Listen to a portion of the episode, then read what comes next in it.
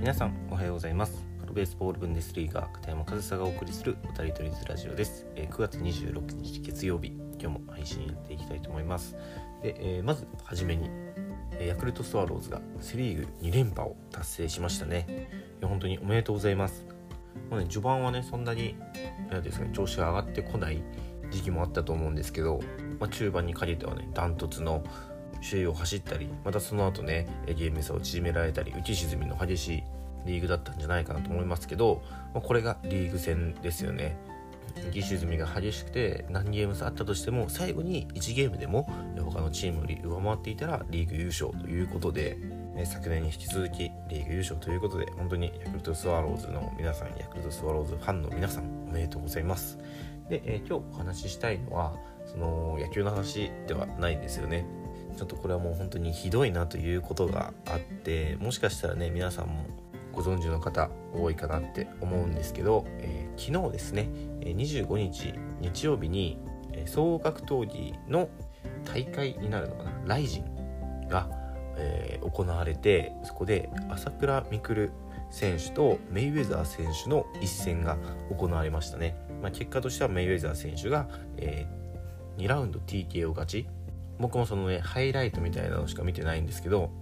まあ、そういった結果だったと。で僕はそのね格闘技は好きで見ますけど、まあ、専門外なのでその格闘技の内容についてね話すわけではなくてそのメイウェザー選手と朝倉未来選手が試合をする直前のまあなんですかセレモニーというかイベントの中でメイウェザー選手に向けての花束贈呈があったんですよねで皆さんもしかしたらもう見た方もいらっしゃるかと思うんですけどこの花束贈呈の時にその花束を贈呈する人がメイウェザー選手に花束を渡さずに投げ捨てたというか花束を落としたんですよね。しかもこれはわざとです。まあその格闘技の中でね煽りっていうんですかね。なんかその試合前の記者会見だったりそれこそ試合の直前までねなんか相手を、えー睨んだり、えー煽ったりそういったことが、まあ、格闘技の中の一部なのかもしれない。ですけど僕はそれに対してはねそこについてはねあんまり理解できないのでただ僕もね専門外なのでねそこについてはあまり詳しくは言いませんけど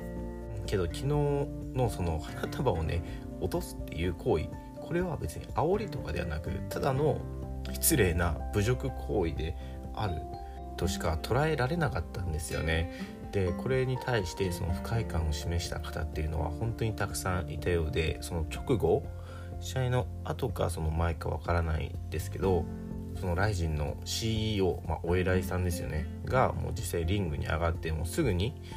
リングは神聖な場所であるにもかかわらずそういった行為をするものを上げてしまっリングに上げてしまったことを深く謝罪しますということをねもう言っていてそのライジン側としても主催者側としても、まあ、すごく予想外の行動だったんだと思いますしとんでもない行動だったんでしょうね。でしかもその人っていうのが僕もちょっとこの辺詳しく分かんないんですけどあの新しい政党ごぼうの党という新しい政党の代表である奥野拓司さんという方だったみたいなんですよね。でその花束贈呈になぜその人が選ばれたかというと別にこれ選ばれたわけではなくて、えオークションでその花束贈呈の権利を買ったんだそうです。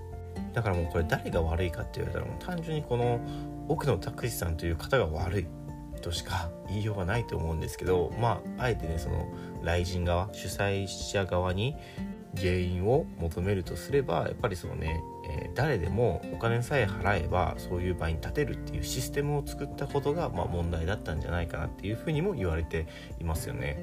でこのね結構衝撃的な映像だったんですけどさらにねえ衝撃的というか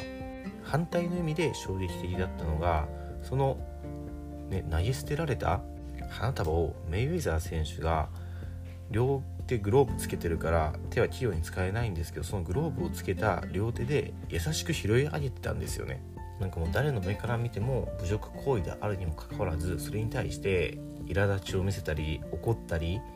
そういった素振りを全く見せずにむしろそのなんかこれは僕の感覚ですよ。僕が見た感じその投げ落とされた花束はかわいそうだから優しく拾い上げてるみたいなね様子に僕には見えたんですよ。だからここにねそのメイウェザー選手の余裕とその余裕とかなんですかね格の違いとかそういったものの強さを見ましたね。だからもう格の違いを見せつけられてるんですよあの時点で。本当に強者だなと思いました。まあ、実際にねそのボクシングで言っても今人類で一番強い人ですよねメイウェザーって、まあ、その人に対してね花束を投げ捨てるという行為で何かその自分の何ですかね力を誇示したかったのか何なのかわからないですけどいやマジで本当にすごくしょうもないことをしてるなっていうふうに思いましたね。いや結構じゃもう今年一ひどい人間の行動だったんじゃないかなって思うくらいもう本当にひどい行動でしたね。でもう少し深掘りしてお話しするとそのちょっとちょっとだけ調べてみたらその何ですかね奥野拓司さんごぼう党の奥野拓司さん代表で奥野拓司さんがその朝倉未来選手の公式スポンサーみたいなんですよね。だから僕この後どういう展開になるかなってちょっと気になるのが朝倉未来選手がこの奥野拓司さんとのスポンサー契約を今後も続けるかどうか、まあ、その朝倉未来選手は最強のストリートファイターなんていう風に言われてるので、まあ、そのリングが神聖なものと感じてるかどうか分かんないです。ただ試合前に自分の対戦相手であるしかも人類最強のボクサーですよ、ね、本来リスペクトを向けるべき相手にそういった行動をした人をスポンサーとして受け入れるのかっていうことを考えたら僕だったら嫌ですね。どれだけ多分すごいお金を出してくれてるのかなっていうふうにも思うんですけどどれだけお金を出されていても僕はこういった行動をする人に応援してほしいとは思わないですしそれでも朝倉未来選手がその奥野さんとのスポンサー契約を切らないのであれば僕はそれを朝倉未来選手への見方も変わりますね。もともとそんなねすごくなんか応援しているとかファンですとかいうわけではないんですけどけどちょっと見方が変わりますねだからこれはその朝倉未来選手にとっても絶対良くないことですし今後の行動この奥野さんとの付き合い方みたいなのがさらに朝倉未来選手への影響を与えるんじゃないかだから本当にとんでもないことをしてくれたんですよねその奥野拓司さんという方は。でまあその奥野拓司さんが 政治家であるということその政治党の代表であるということは日本の国民の中にその人をリーダーとして選んだという人たちがいるということですよね。だからそれもね何かちょっと引っかかる部分ではありますし